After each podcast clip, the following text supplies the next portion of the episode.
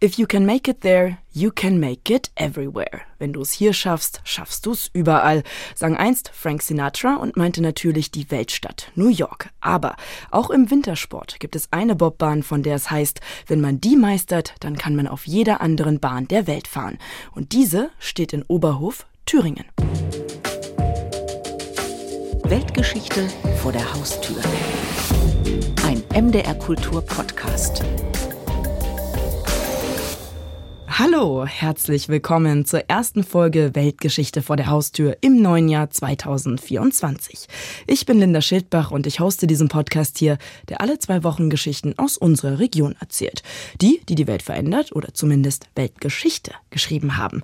Tja, Tom, hallo, erst ja, einmal. Hallo, Frohes Neues. Wünsche ich dir auch und willkommen 2024. Genau, ein hoffentlich schönes Jahr und äh, du machst jetzt hier für uns erstmal den Aufschlag und ja, ich bin gleich im Sportsprech. Genau, das ist richtig sportiv. Es geht ja um Sportgeschichte Genau. heute, die, die quasi in die Welt strahlt, von Oberhof, also Thüringen aus. Und vielleicht irre ich mich, aber ich glaube, so ein Thema hatten wir jetzt bisher noch nicht im Podcast, oder? Nee, haben wir tatsächlich noch nie gemacht und es hat natürlich damit zu tun, dass die Menschen so im neuen Jahr immer neue Vorsätze fassen und äh, da eignet sich ja nichts Besseres als Sport, weil man sich ja immer vornimmt, man würde abnehmen zum Beginn des Jahres und dann schmelzen die, Die Vorsätze. Vorsätze wie Pfunde dahin, würde ich sagen. Aber das ist natürlich Quatsch.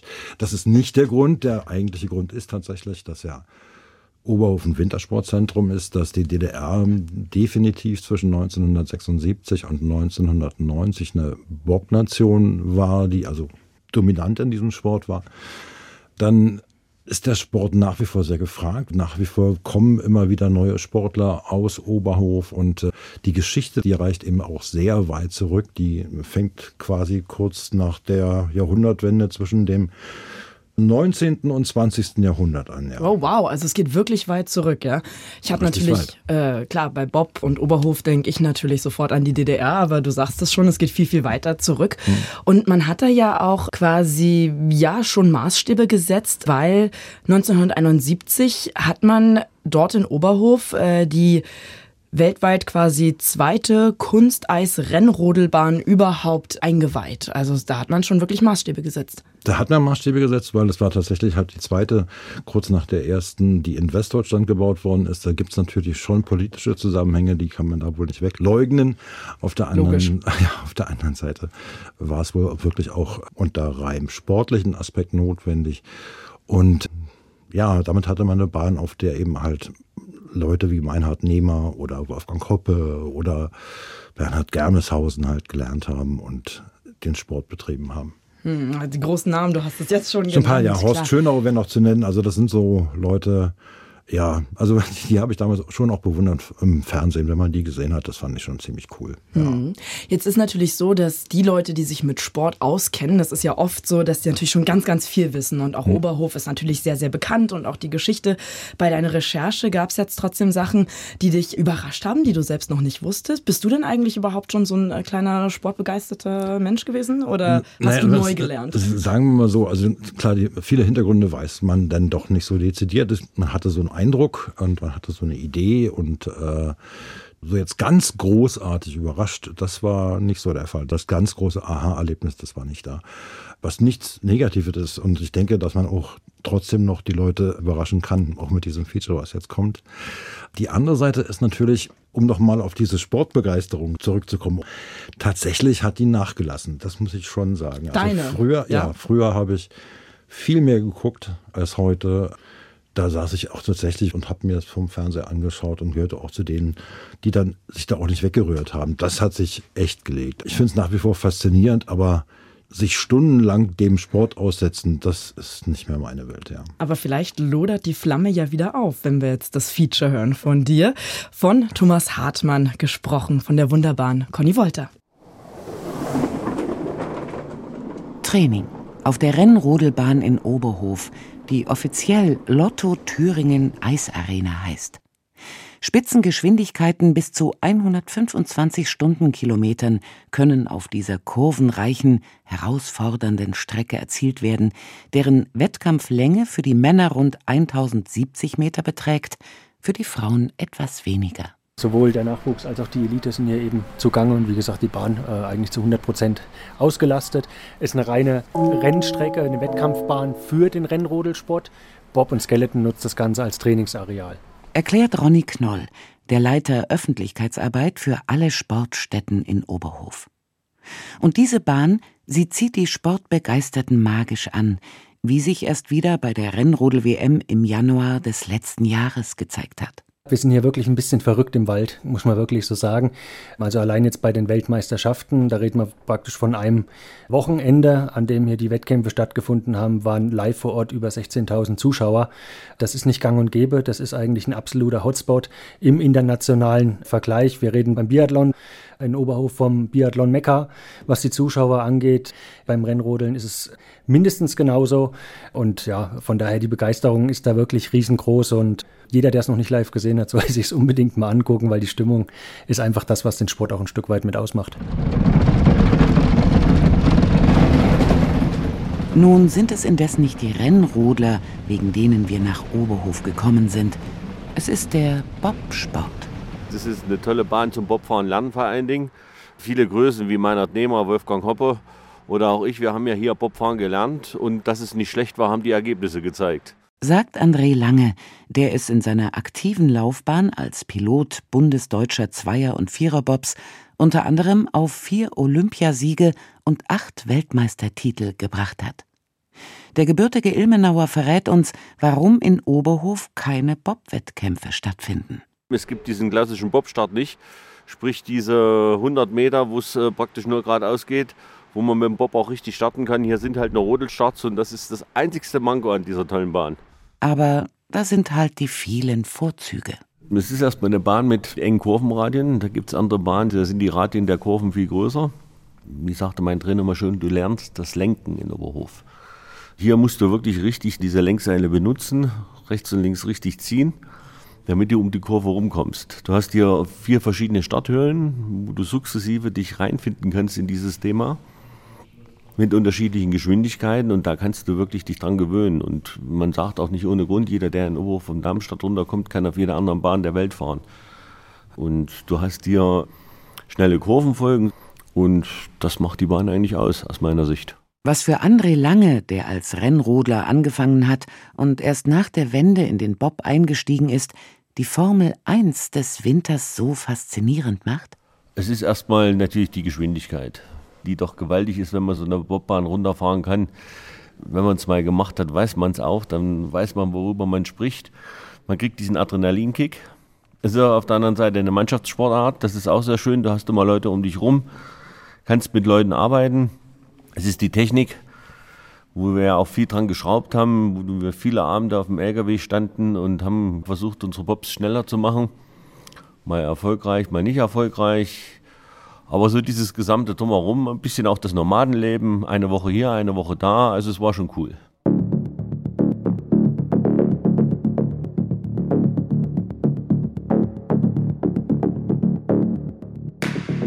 Die Geschichte des Bobsports in Oberhof beginnt lange bevor Meinhard Nehmer oder André Lange die Kunsteispiste hinunterjagen.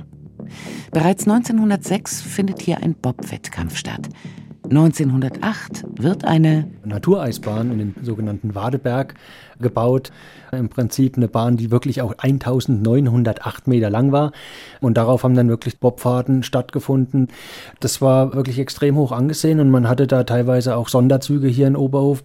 Es waren einfach unzählige tausende Fans äh, beziehungsweise Wintersportfanatiker auch hier im Ort. Und diese Leidenschaft, diese Sportleidenschaft, diese allgemeine in Oberhof hat wirklich mit dem Skisprung einerseits, andererseits aber eben auch mit dem Bobsport, mit dem Kufensport begonnen und bis heute ja wirklich nicht abgerissen und das ist auch gut so. Neue Nahrung erhält die Kufenbegeisterung in Oberhof mit der 1971 eingeweihten zweiten Kunsteisrennrodelbahn der Welt. Sie ist das Resultat der von der DDR-Führung abgesegneten Grundlinie der Entwicklung des Leistungssports in der DDR bis 1980. Nach dieser Grundlinie soll die DDR-Mannschaft bei Olympischen Spielen in der Nationenwertung unbedingt vor der Bundesrepublik landen. Der Sporthistoriker Hans-Joachim Teichler. Man konzentrierte sich auf die medaillenintensiven Sportarten. Kleines Beispiel. Im Wasserball muss ich eine ganze Mannschaft trainieren, ein Drittel der knappen Hallenbadzeiten dem Wasserball opfern und kann nur eine Medaille gewinnen. Im Schwimmen aber kann ich 88 Medaillen gewinnen und ein Sportler kann mehrfach starten. Also das heißt, man hat den Wasserball ausgesondert, in Sport 2 gesteckt und die besonders geförderten Sportarten in Sport 1, das waren die medaillenintensiven Sportarten wie Leichtathletik, Schwimmen und insofern hat man die Mittel verdoppelt, aber die Zahl der geförderten Sportarten halbiert. Zu den geförderten Sportarten gehört der Rennschlittensport und bald auch das Bobfahren. Horst Hörnlein, mit Reinhard Bredow Goldmedaillengewinner bei den Olympischen Spielen 1972 im Rennrodel-Doppel, glaubt, dass diese Spiele bei der Entscheidung eine gewichtige Rolle einnehmen.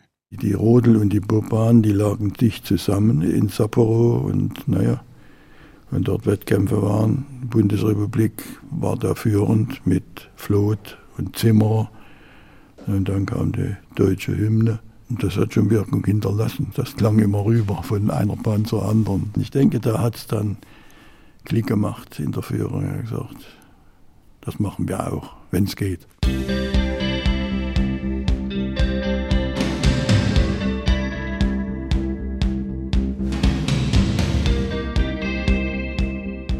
Oberhof, wo der Armeesportclub Vorwärts Oberhof beheimatet ist, avanciert nun zum DDR-Bob-Leistungssportzentrum.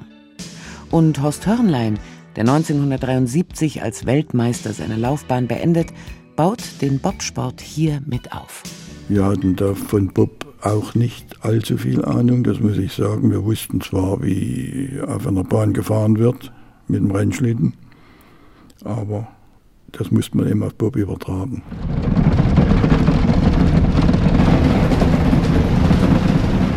Nun benötigt, wer Bobsport betreiben will, eines unbedingt: ein angemessenes Sportgerät. In der DDR wurden keine Bobs gebaut zu der Zeit. So, wo kriegen wir die her? Und die führenden Bobhersteller waren Italiener. Das war die Firma Siopes und Poda.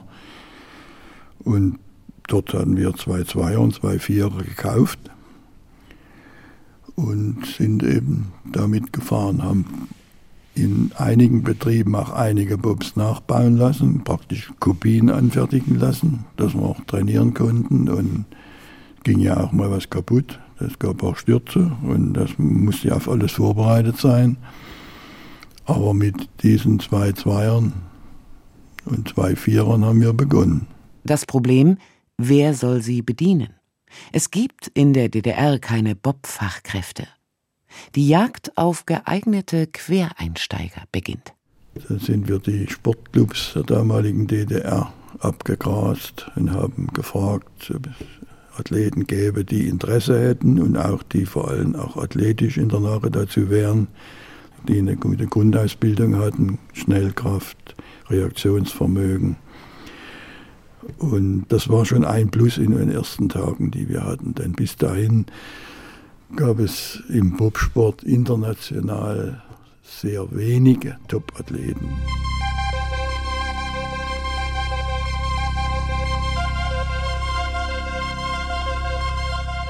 Man wird fündig unter Leichtathleten, Gewichthebern, Bahnradsportlern, Handballern und schon bald entstehen international konkurrenzfähige Zweier- und Vierer-Crews. Nun die letzte Fahrt für die Oberhofer. Zum letzten Male sind sie auf der Bahn und sie haben einen Vorsprung von einer knappen halben Sekunde auf Schweiz 2.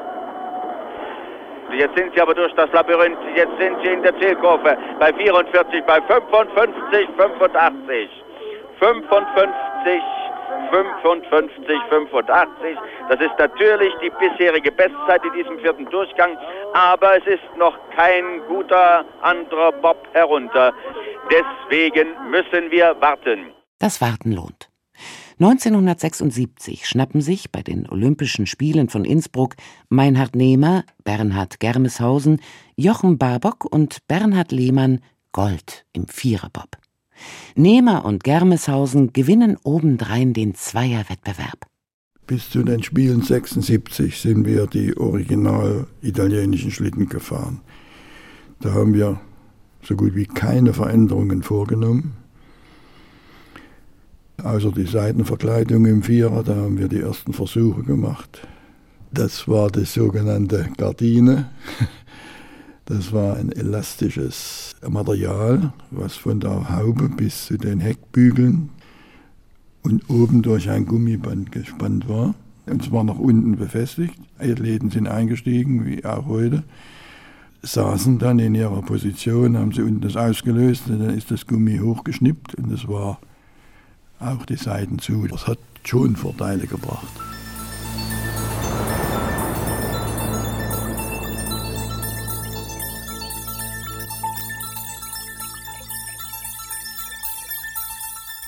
Nach den Olympiaerfolgen von 1976 geht man in der DDR neue Wege. Es heißt jetzt, wir entwickeln selbst Bobs. Es nannte sich dann WSG, Wintersportgerät. Und dann ging das los in der Flugzeugwerft Dresden, in Karl-Marx-Stadt. Das war eng verbunden, Dresden und Karl-Marx-Stadt. Die eine das Fahrwerk, die anderen Verkleidungsteile. Ja, und dann lief die Bob-Entwicklung. Die ersten waren 80 in Lake Placid. Und das waren gefederte Schlitten. Und die waren nicht einfach zu fahren. Wir als Sportler haben die Hände über den Kopf zusammengeschlagen, um Gottes Willen. Was ist das? Wenn man jetzt ein Auto im Vergleich zum Pferdekutschwerk nimmt, dann konnte man das so sehen. Herkömmlicher Bob, gefederter Bob. So groß war die Spanne. Wir haben uns sehr schwer getan, dort erstmal eine Linie zu finden. Dieses System war seiner Zeit voraus. Urteilt der zweifache Vierer-Bob-Weltmeister Matthias Trübner. Und er ergänzt: Die Bob-Entwicklung hier streng geheim. Als wir die gefederten Bobs hier in Oberhof gefahren sind, war die Bahn abgesperrt. Da kam keiner rein. Das lief alles unter VS. Matthias Trübner erinnert sich indes nicht nur an die Geheimhaltung, was seinen Sport angeht, sondern auch an wissenschaftlichen Aufwand und Testreihen. Im Bobsport spielt ja die Aerodynamik eine große Rolle. Und äh, um die optimale Aerodynamik herauszufinden, mussten wir dann nach Dresden auf die Flugzeugwerft. Die hatten einen großen Windkanal.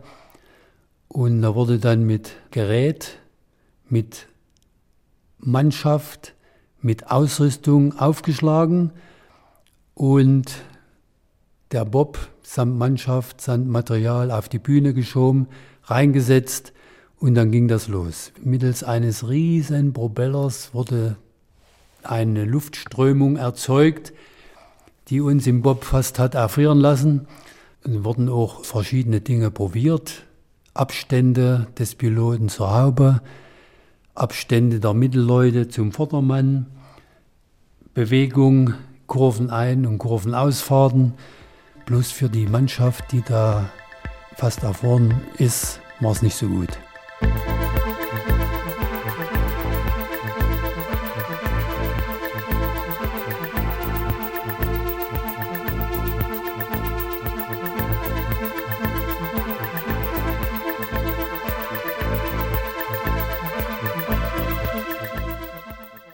Unsere entwickelten Schlitten waren zur Olympiade 80 noch nicht fertig, noch nicht mit der Endphase. Die Entwicklung ging dann weiter bis 84. Und das muss man ja dann sagen, das war dann Volltreffer. Denn es gibt zwei Gold- und zwei Silbermedaillen in Sarajevo. Mehr geht nicht. Und danach, ist klar, da wurde die Welt dann unruhig, machen den Sport kaputt geht nicht so und das kann nicht jeder sich leisten. Da gab es viele Argumente. Und dann wurde eben auch diese Federung verboten. Man hätte dieses System weiterverfolgen müssen, weil es war für die Athleten sehr viel angenehmer, in einem gefederten Gerät zu fahren, als in einem starren. Und für die Bahn war es auch sehr viel besser, weil die Eiszerstörung nicht so groß war wie bei einem starren System.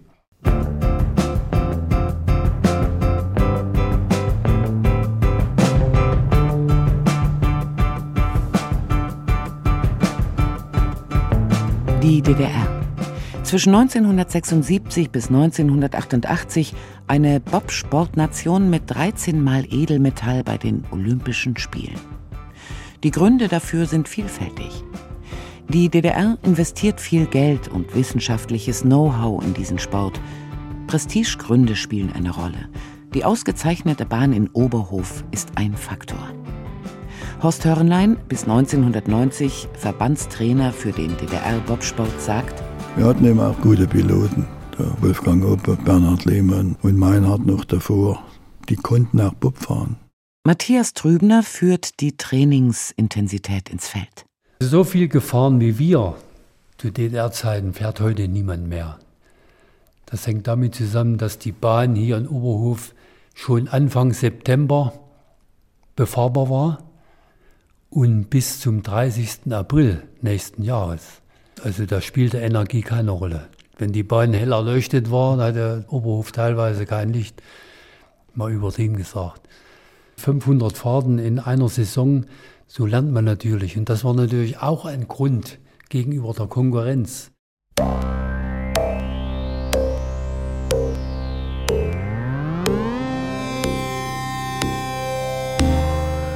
Inwiefern Dopingmittel eine Rolle spielen?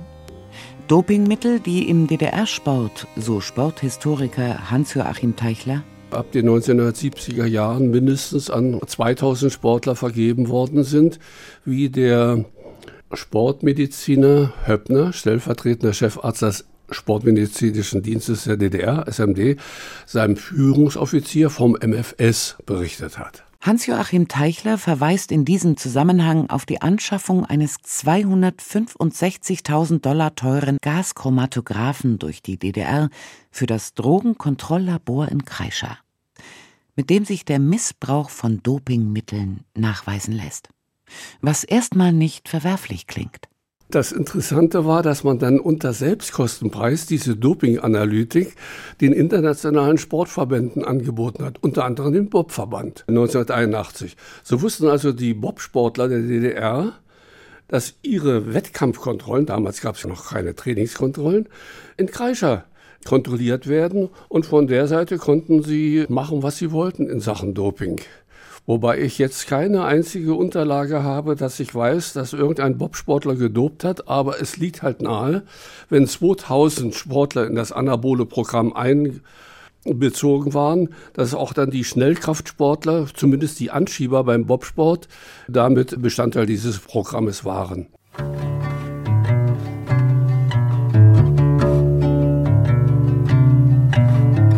Der Bobsport in der DDR ist Geschichte. Die Geschichte des Bobsports in Oberhof, die wird munter weitergeschrieben.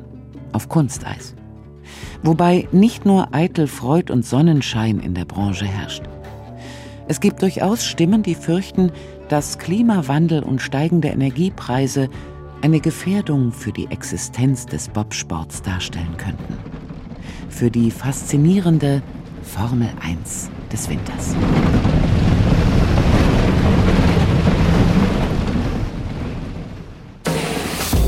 Weltgeschichte vor der Haustür. Ein MDR Kultur Podcast. Die Oberhofer Bobfahrerinnen und Bobfahrer und natürlich ihre Medaillenerfolge. Thüringen genau. so ein bisschen auf der Weltlandkarte im Sport. Für mich äh, war natürlich neu, dass die DDR das so ein bisschen, also jetzt plakativ gesagt, aus dem Nichts aufgebaut hat. Also ich dachte, das war, also klar, große Tradition, wie es so oft ist beim Sport und lange, aber irgendwie, wenn man es jetzt so gehört hat und ein bisschen überspitzt ausdrücken möchte, fand ich es irgendwie schön, so nach dem Motto, ja, okay, jetzt hier machen wir jetzt mal Bob, äh, Fachkräftemangel, ja, so Quereinsteiger, so, du hast, hast, du eine Kartoffelkiste? Du hast schon mal eine Brause getrunken, geh doch mal an Weinberg. genau. Da Wein an. Also ich fand auch, das klang so ein bisschen verrückt. Das Interessante ist, es gab vorher durchaus schon noch Bob, also auf so einer, ich nenne es jetzt mal Freizeitsportebene oder Hobbysportebene, aber eben nicht im Hochleistungsbereich. Da haben sie wirklich bei Null faktisch angefangen und das hat man ja jetzt gehört, was man da so erlebt hat bei dieser Nummer, also mit den Quereinsteigern und so weiter und so fort. Ja, ja aber es ist schon spannend, weil ja trotzdem dadurch ja eine richtige Leidenschaft erweckt wurde, weil man kann sowas ja probieren als Politik, als Staat oder irgendwie und dann sagen sich die Leute, hm, ja, aber irgendwie interessiert es uns nicht, aber das muss ja wirklich so ein Feuer entfacht haben. Ja, ja, tatsächlich ist es meiner Meinung nach so, du hast wirklich also die Sportler gefunden, aber du hast doch, da sind glaube ich viele mitgegangen, ja tatsächlich, also weil das hat wirklich fasziniert, dass die da so gut waren. Also hier der Meinert Nehmer wie gesagt, Horst Schönhausen und Leute. Mhm. Es ist sowieso Bobfahren, das ist ja auch so ein Sport, der für viele Leute einfach ja auch total begeistert. Ja, es ist ja total spannend, dem zuzugucken. Ne? Also diese Geschwindigkeit, dieses Anschieben, Reinspringen und diese ganzen Kurven und alles. Und das, äh, ich muss natürlich als 90er Jahre Kind, es ist so, ich muss es erwähnen, gibt es natürlich diesen Film Cool Runnings, ja, der die Geschichte erzählt von der jamaikanischen Bobmannschaft. 1988 war das ja zum allerersten Mal bei den Olympischen Spielen. Kommt äh, sich DDR qualifiziert nicht, hat. Kommt die DDR aber nicht gut weg. ja, ja, war ja auch ein amerikanischer Film. Ja, genau. Ja. aber ich finde, also das hat es auch so schön gezeigt, wie sowas begeistern kann und was diesen Sport ausmacht. Und klar, jetzt in dem. Eins, zwei, drei. Ja, genau. Ich glaube, war das ein Disney-Film, aber auf jeden Fall in, glaube, ja. ne, in, und in dem Film, klar, der war dann natürlich äh, weniger an der Realität orientiert, aber dass die mitgemacht haben, sich qualifiziert haben, war ja eine, äh, war ja ein Fakt, genau. Und irgendwie total spannend. Also immer wieder klar, diese Außenseiter Geschichten, aber auch diese, was macht diesen Sport aus? Das war irgendwie total schön gezeigt. Und um mal wieder zurück nach Thüringen zu kommen, also. Ist ja nicht weit weg von Jamaika. Ja, genau. Ja. Kommt immer drauf an, wie weit man aus dem All, ne? Das ist alles guckt. relativ. ich fand irgendwie auch spannend, es ist natürlich logisch, aber trotzdem, dass man sagt, klar, wir konzentrieren uns auch aufs äh, Bobfahren, weil das eine medaillenintensive Sportart ist. Das fand ich irgendwie auch spannend, das sozusagen. Also guck mal, was, was bringt hier was, ja? Also ökonomische und politische Zwänge wirken dann gleichzeitig Hand in Hand und man entscheidet sich dann so für den politischen Mehrwert. Also das ist so eine Sache, ja, man versteht's unter dem politischen Aspekt vielleicht, ohne dass man das nachvollziehen möchte, weil, na klar, wirkt es auch irgendwie absurd im Grunde genommen solche Entscheidungen zu fällen. Auf der anderen Seite, klar, wir wissen, es war Kalter Krieg, wir wissen, es war Ost-West-Konflikt, es ging um den Wettlauf der Systeme, es ging um die Diplomaten im Trainingsanzug. Man weiß es und ja, sagt sich halt, also um Gottes Willen, eigentlich ist es albern. Hm. Ja. Aber es ist ja trotzdem, wie auch im Sport so oft, was ich immer toll finde, ist, wie natürlich Sport und Wissenschaft so sehr zusammenwirkt. Also mhm. du kannst, sag ich mal, vom Körper her die beste Leistung haben, aber wenn du nicht die Wissenschaft drumherum hast, die mhm. diese Techniken verfeinert, dann bist du dem so ein bisschen ausgeliefert. Ne? Mhm. Also das hast du ja auch äh, schön in deinem Feature gezeigt, wie sehr da gewerkelt wurde und geforscht wurde und dann entwickelt man so viel und äh, tüftelt rum und guckt, wie kann es besser werden, wie kann es mhm. effizienter werden und man macht dieses Federding mhm. und dann kommt Niente. Ja, ja. Genau. Ich fand es auch sehr spannend, als mir das der Matthias Trübner erzählt hat, wie die da in Dresden waren, wie sie die Tests gemacht haben und so. Also das ist schon klasse, ja, also das, das zu hören. Aber auf der anderen Seite vielleicht so ein bisschen Janusköpfig, könnte man vielleicht auch sagen. Also es geht ja auch darum, wie viel Geld da reingeflossen ist. Mm. Ob es nicht sinniger gewesen wäre, das vielleicht in den Breitensport zu stecken oder solche Fragen kann man sich ja auch stellen und so. Es ist nur wahrscheinlich jetzt im Nachhinein sehr unergiebig, um dazu vielleicht eine Haltung zu kriegen. Ist es vielleicht nicht so dumm, sich das mal durch den Kopf gehen zu lassen. Aber auf der anderen Seite fasziniert so eine Geschichte natürlich auch, wie man hin halt von 0 auf 100 so eine Bob-Geschichte hochzieht. Ja. Mhm. Apropos von 0 auf 100, du hast mir geflüstert, du weißt, wie das ist, Bob zu fahren. Ich selbst habe nur Sommerrodelbahn. Ich habe nur Sommerrodelbahn gemacht, aber du hast es besser, ja? Ja, ja, Erzähl. ich bin sogar schon auf der Bahn gefahren. Ach. Also nicht als Pilot. Das wäre ja auch wohl zu vermessen, aber es war im Rahmen einer Recherche für einen Beitrag über Bobfahren. Ich erinnere mich so ein bisschen, ich hatte so einen Achterbahn-Effekt, aber es war dann doch noch anders, weil es eben wahnsinnig schnell ist, weil es eben sehr kurvig ist. Ist man auf der Achterbahn, glaube ich, nicht ganz so rasant gewohnt. Vielleicht, es ist sehr lange her. Rekapituliere ich das auch nicht mehr hundertprozentig exakt. Aber ich fand es toll, dass ich es gemacht habe. Aber man hat aber schon Angst, ob ich oder? die Fahrt, nee, gar nicht mal, aber ob ich die Fahrt schön fand, das ist eine ganz andere Sache. Hm. Das ist ja auch gerade bei bestimmten Wintersportarten auch noch mal krasser als, sag ich mal, vielleicht bei äh, Leichtathletik oder Sommersportarten, wenn man es mal so trennen will.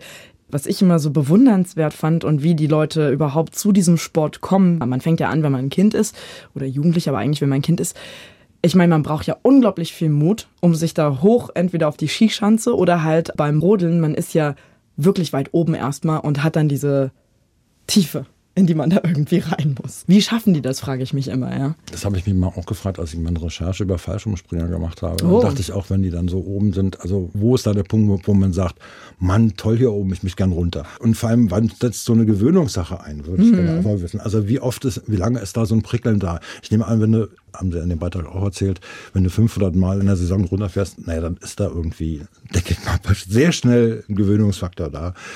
Äh, wobei ich mich dann irgendwann frage, also 500 Mal, also entweder bist du ein ak akribischer Puzzler, Ja. der dann immer wieder nochmal was rauskriegen will und nochmal rauskriegen will und nochmal rauskriegen will. Aber ist irgendwie auch sehr, Es geht dann um jeden Millimeter, oder? Glaube ich, ne? ja, vielleicht ist es aber auch ein bisschen gleichförmig. So, äh, weiß ich nicht. So. Ja, Es geht darum, das Beste. Das, das, das Beste. Also jede, jede Millisekunde zählt, jede Sekunde zählt, jedes. Also es ist ja, genau, es ist äh, genau das, worum es geht. Ich habe mich gefragt, du warst Also würdest, ja im. würdest, hm? du, würdest du das machen? Äh, naja, also ich meine, ich sag mal so, ich, jetzt sind wir beim Journalismus gelandet hier, also als Profession. Ich glaube, ich hätte nicht die, wie soll man sagen, es ist, eine ist ja die Leidenschaft, aber das andere ist ja auch diese Mentalität, dass man sowas so meistern will, bis auf die letzte Millisekunde. Und ich glaube, das habe ich nicht. Diese Ausdauer, diese Besessenheit im Kopf, die habe ich, glaube ich, nicht. Nee, das, das war für mich dann, also, Ja, die- ich bin dann jemand, der sagt, ja, mein Gott, ciao. so. Ja, dann bis zu einem bestimmten Punkt kann ich es auch nachvollziehen. Und dann setzt Aber ich finde es immer spannend. Ja, ich meine, die haben ja verschiedene Bahnen, dann mag das schon wieder anders sein. Ich meine, weil du gerade sagtest, Journalismus, also ich meine, man macht ja auch verschiedene Beiträge. Aber du kannst nie Aber zweimal schreibst. denselben Beitrag machen. Ja, und die fahren auch verschiedene, gut, die fahren auch verschiedene Bahnen, aber Mhm. so viel gibt es dann auch nicht. Du warst ja in Oberhof. Ja. Spürt man da heute auch noch diese Leidenschaft, diese, diese Bob- und Rodelleidenschaft? Na, man kommt nicht in den Ort und sagt, wow, Ah ja. Bobsport in Amerika. Also so ist es nicht. Also du merkst aber, dass es alles sehr auf Sport ausgelegt ist. Gut, Tourismus, ne? Und auch, natürlich ja. Mhm. findest du ja auch die Bahn äh, bei Zeiten, also das ist ja auch klar. Und wenn du dann auf dem Gelände bist, ist alles klar. Also da musst du natürlich dich nicht fragen, weil dann fährt der Rodel an dir vorbei, rund um die Uhr ist der Training, ständig hörst du den Lautsprecher, dass Mhm. der startet und diese Zeit hat er benötigt und das kriegst du alles mit. Also du hast auf dieser Anlage immer so Action. Du bist ja in der DDR aufgewachsen und groß geworden. Und ist das was für dich, wo du merkst, so Bob war schon ganz wichtig? Oder war es nur, weil du auch sagst, persönlich war es für dich spannend? Naja, ganz wichtig würde ich jetzt wieder nicht sagen. Also ich habe es wirklich gern gesehen. Also Bob fand ich toll. Da hatte ich echt Respekt. Von den Leuten hatte ich Respekt. Ich fand es zum Beispiel faszinierender als die Rodler. Ja, also das fand ich Warum? Immer, ja, kann, man ich nicht sagen. Kannst du nicht, ne? Nee, Aber, nee, kann aber ich, es geht, es geht mir tatsächlich auch so. Ich weiß nicht warum, aber ich habe auch, also klar, Rodeln finde ich auch super spannend zu gucken, aber Bob ist irgendwie nochmal. Das ist eine andere. Extras. Das sieht irgendwie massiger, massiver aus. Es ist irgendwie sowas. Wahrscheinlich ist es das. Ja. Ich finde auch beim Bob einfach total spannend, dass, obwohl die ja auf so kleinem Raum sind, dass man trotzdem das als Mannschaftssport richtig erkennt irgendwie. Also man kann da so richtig Wenn die mal so in mitfiebern. eine Richtung gehen, woran man sich eine Scheibe abschneiden kann, wenn man irgendwie auf dem Motorrad sitzt, dass es der Sozius auch machen sollte. Also das ist schon cool. Ja, das sehe ich auch total gern. Das stimmt. Übrigens beim Thema Motorrad möchte ich gerne noch daran erinnern, dass es dazu ja auch eine Weltgeschichte vor der Haustür gab. Ja, wir ja. das wieder mal angebracht haben. Ja, um wir das mal anzubringen. Und weitere spannende Weltgeschichten vor der Haustür, die hören Sie in unserem gleichnamigen MDR Kultur Podcast. Den finden Sie in der ARD Audiothek und natürlich überall da, wo es Podcasts gibt. Und wenn Ihnen das gefallen hat, was Sie heute gehört haben, dann geben Sie uns doch eine schöne Bewertung und abonnieren Sie uns. In zwei Wochen gibt es dann die nächste Folge von Weltgeschichte vor der Haustür. Machen Sie es gut. Tschüss.